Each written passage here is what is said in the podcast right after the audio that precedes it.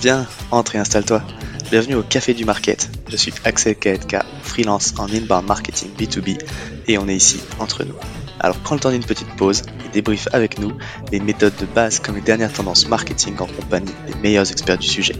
Inbound marketing, demand gen, création de contenu, branding, SEO.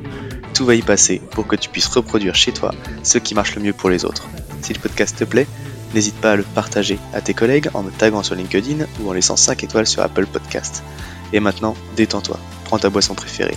Et surtout, si tu entends une discussion intéressante, serre-toi, c'est offert par la maison. Bonjour à toutes et à tous et bienvenue pour ce tout premier épisode du podcast Le Café du Market. Pour démarrer cette première saison, on va aborder un sujet qui m'est cher, la mise en place d'une stratégie d'inbound marketing.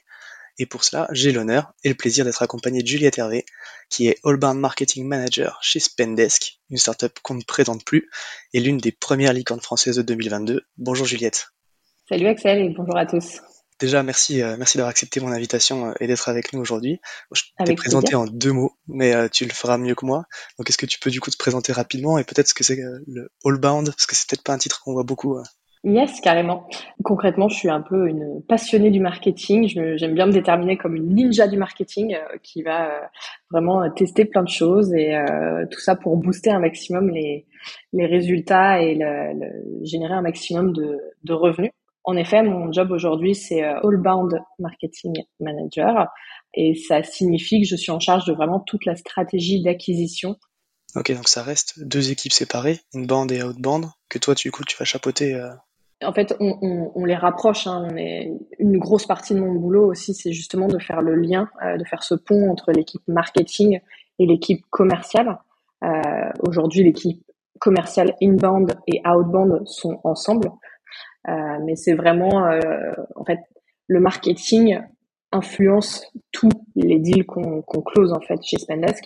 Euh, donc c'est pour ça qu'aujourd'hui, séparer inbound et outbound n'a plus vraiment de sens côté marketing. Ok, top. Alors juste du coup pour qu'on entame le, le, sujet, pour toi concrètement l'inbound marketing, qu'est-ce que c'est en fait? Ouais, l'inbound c'est pour résumer une stratégie hyper puissante euh, quand elle est bien euh, bien mise en place et euh, c'est vraiment en fait très subtil pour attirer des, clients qualifiés. c'est vraiment à l'opposé de ce qu'on appelle l'outbound. L'outbound, si, si on prend une image, c'est un peu le VRP qui va taper à la porte, qui est, vous, vous n'êtes pas forcément prêt à, en, entendre parler, vous connaissez pas du tout, et on arrive et coucou, nous c'est Spendesk, voici notre super produit, etc. Donc ça, c'est l'approche outbound, c'est ce qu'on appelle le cold calling, le cold emailing. Et l'inbound, à l'inverse, ça va être euh, apporter le bon message au bon moment à la bonne personne. Nous, Spendesk, c'est un, outil pour les équipes finances. Donc, par exemple, on va rédiger un article sur euh, euh, comment vous pouvez optimiser votre gestion des notes de frais, par exemple. Et donc, quand ils vont taper cette requête-là sur Google, on va apparaître dans les premiers résultats. Ils vont lire cet article et en fait, subtilement, à la fin, au cours de l'article, on va leur dire, au fait, nous, c'est Spendesk. Si vous souhaitez en savoir plus, bah, vous pouvez. Euh, mais en tout cas, on est là surtout pour euh, se présenter comme expert et leur apporter la bonne réponse au bon moment. D'accord, ouais, donc tu vas le définir en fait effectivement comme apporter de l'information pour attirer les gens à toi et que le jour où ils ont un projet, ils pensent à toi et donc par opposition effectivement à la prospection commerciale, on va aller chercher les gens quoi.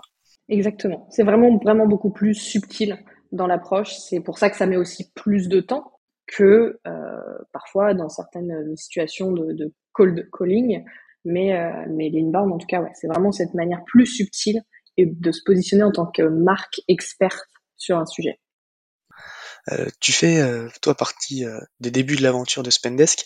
C'est vrai que bon, on a beaucoup entendu parler vos équipes Growth et Outbound, qui sont du coup qui ont partagé leurs méthodes et qui sont assez connues.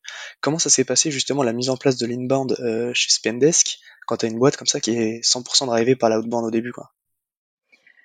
Alors je vais être très honnête, ça a été extrêmement compliqué au début. Euh, il a fallu, euh, il y, a eu beaucoup de nouvelles routines, beaucoup de nouveaux, tout simplement du vocabulaire aussi où il a fallu, euh, euh s'aligner. Euh, en effet, historiquement, on était très cold calling, cold emailing. et du coup, l'équipe marketing s'est construite au fur et à mesure. Et il a fallu vraiment, ben, en fait, prouver que le marketing, ça fonctionnait et qu'on avait un impact aussi sur l'ensemble du, du funnel et que même ça a aidé les sales dans la prospection outbound euh, à obtenir, enfin à faire que les gens connaissent euh, Spendesk. Et c'est ça qui est très compliqué au début, c'est de le marketing, ça prend du temps. En fait, on peut pas, euh, on peut pas se dire, bah, on va faire, on va dépenser tant d'euros en marketing et on aura tant de résultats derrière.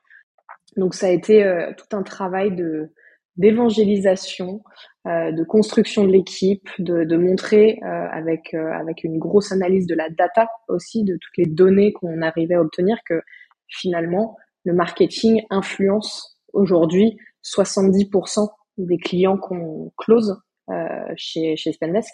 Donc voilà, ça veut dire que pour 70% des clients, euh, ils ont à un moment ou à un autre euh, interagi avec un contenu marketing. Ils ont visité notre site web, ils ont vu une de nos pubs, ils sont inscrits à un de nos webinars, ils ont téléchargé un livre blanc, on les a vus sur des événements. Enfin voilà, tout ce qu'on a, tout ce qu'on peut faire côté marketing pour travailler euh, la, visibilité de la marque aide en fait l'ensemble des clients euh, à, à closer quoi. Ok, je comprends. Et euh, cette année, alors Spendesk euh, donc a pas mal évolué euh, depuis ce que tu racontais des aventures du début. vous avez, vous êtes officiellement devenu une licorne au début de l'année. Qu'est-ce qui a le plus changé pour toi, on va dire, dans le lancement, euh, enfin dans ta stratégie par rapport justement à ce que tu as lancé il y a quelques années? Aujourd'hui, ce qui a changé, c'est donc déjà depuis bah, à date aujourd'hui, ça fait quasiment trois ans et demi que je suis chez Spendesk et donc on a aujourd'hui une équipe marketing et dédiée particulièrement à ce qu'on appelle la demand gen. Euh, donc, et on continue à recruter. Voilà, petite info, on recrute dans notre équipe euh, demand gen. Donc, ce qui signifie que voilà, on met les efforts nécessaires pour accompagner cette stratégie inbound, outbound, allbound euh, de génération de leads. Et voilà, on a beaucoup plus de budget aussi qui nous est alloué. Euh, on sait que maintenant, il y a aussi euh, tout bêtement un certain standard euh, à avoir. On est une licorne et, et on sait qu'on va être beaucoup plus regardé. Il faut que qu'on soit au niveau d'attente des personnes qui, qui vont regarder ce qu'on fait et qui comprennent bien ce qu'on fait pour maximiser nos, nos conversions aussi derrière. D'accord, donc tu dirais que le, principal impact, c'est qu'au final, tu vas être aujourd'hui plus exigeante, euh, plus exigeante pardon, sur l'image de marque euh, que tu vas donner et au final la qualité de ce que tu vas produire.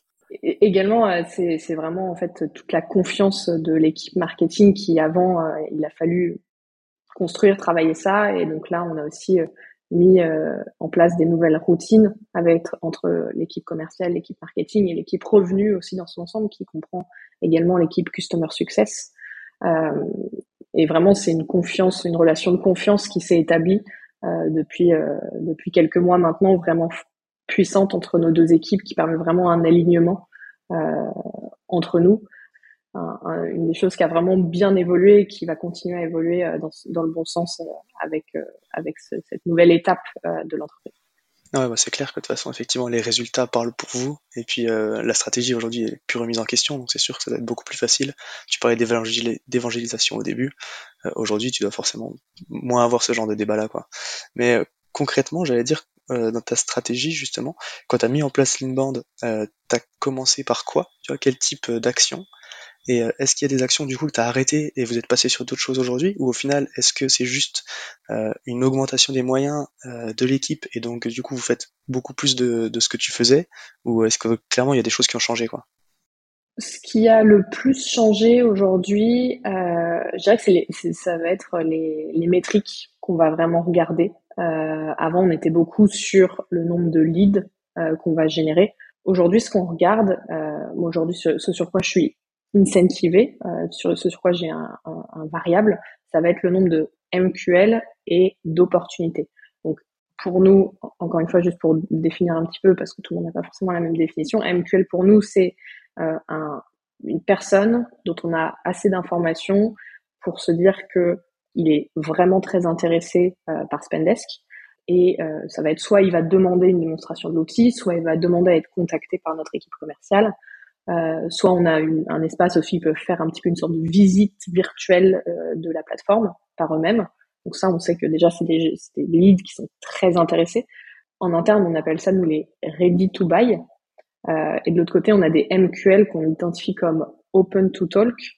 Euh, et là, c'est plus des, personnes qui ont tellement interagi avec nos contenus et c'est des contenus tellement premium qu'on se dit s'il y a un intérêt pour cette ressource-là, euh, alors c'est très certainement euh, il y a un intérêt pour Spendesk et donc on va aussi les envoyer à nos commerciaux. Et ensuite, bah, les opportunités, c'est une fois que il y a eu en effet un intérêt qui a été formulé et on sait, enfin, potentiel client nous dit voilà, moi je veux aller à, une démonstration maintenant et aller à l'étape d'après. Ok. Donc si j'essaie de, schématiser globalement du coup comment vous fonctionnez, euh, donc vous avez produit, vous produisez des articles de blog, vous produisez des livres blancs, vous produisez des webinars, c'est-à-dire vous avez un espace de démo euh, virtuel, c'est ça, qui doivent du coup amener à des conversions. Donc euh, le but c'est de, de, générer des leads qui vont du coup être scorés en fonction des contenus qu'ils ont regardés et passer aux commerciaux pour le traitement. C'est une fois qu'ils auront atteint le stade de MQL. Et en parallèle de ça, tu as effectivement directement la, la, demande de démo qui là va mmh. suivre un, un, circuit, on va dire, bah, très intéressé et, euh, et, donc un circuit plus rapide dans le traitement. Quoi. Exactement, exactement, c'est ça. Et euh, du coup, sur, sur les datas qu'on va suivre très concrètement au quotidien, ça va être donc ce nombre de MQL, ce nombre euh, d'opportunités, les taux de conversion aussi entre entre chaque, et également, j'en parlais du coup tout à l'heure, c'est ce taux euh, d'influence du marketing sur l'ensemble des, euh, bah, des, des, clients qu'on va, euh, qu'on va obtenir pour Spendesk. Et donc là, dans les, dans les stratégies de contenu et dans, dans ce dont on a parlé du coup pour, pour attirer les leads, c'est vrai que tout le monde reconnaît l'importance d'avoir une, une communauté. Enfin, on parle beaucoup de ça, de créer une communauté engagée et tout. Mm-hmm. peu y arrivent vraiment dans les faits. Quoi. vous, vous avez fait un truc assez, assez extraordinaire avec Spendesk, c'est CFO Connect. Euh, est-ce que tu peux du coup me parler justement de, de comment est né ce projet et, euh, et, comment vous y êtes pris pour développer ce réseau-là? Et éventuellement même avec la Covid comment ça a survécu. Yes, carrément. Euh, en gros, ce qu'on a vu au début euh, quand on a créé Spendesk, c'est on s'est rendu compte que notre persona, euh, l'équipe finance et tout particulièrement nous, c'est le DAF qui est souvent le décisionnaire de choisir Spendesk. On s'est rendu compte que les DAF avaient peu, pas d'endroits pour échanger avec leurs pairs. Euh, et donc c'est vraiment de ça qu'est venue l'idée. Donc c'est à la fois la volonté d'accompagner euh, notre persona et, euh, et de se positionner en fait en tant qu'expert de la commune, enfin de, de, de, de, cette communauté, de cette audience là. À noter qu'on a vraiment développé CFO Connect en marque blanche, mis à part que tu as une petite phrase tout en dessous qui est euh, tout en dessous qui est euh, écrit euh, une communauté par Spendesk. Sinon, ça, on a un branding dédié. En interne, on a des personnes dédiées qui s'occupent de CFO Connect. Pareil, on interdit aujourd'hui à nos commerciaux d'aller euh, dans la communauté parce qu'il n'y a rien de pire en tant que membre de communauté que de te faire chasser. donc non, on est vraiment là pour leur apporter une, une expérience premium euh, pour qu'ils puissent échanger avec leur père, qu'ils puissent profiter de ressources premium. Euh, voilà. Et donc ça a commencé par des événements en physique euh, à Paris, dans nos locaux. Euh, au début, c'était 6-7 DAF qui échangeaient un peu networking. Et puis, en fait, le, ça a pris de l'ampleur. Très vite, il y a un Slack qui s'est créé. pareil qu'on veut très premium, donc il y a des critères d'entrée aujourd'hui. Euh, donc ouais, ça a été Paris. Ensuite, on a été, on a commencé à Londres, euh, Berlin, on a fait Barcelone, on a fait Amsterdam et on a fait San Francisco. En gros, c'était un rythme d'un événement en physique tous les mois, mois et demi à peu près.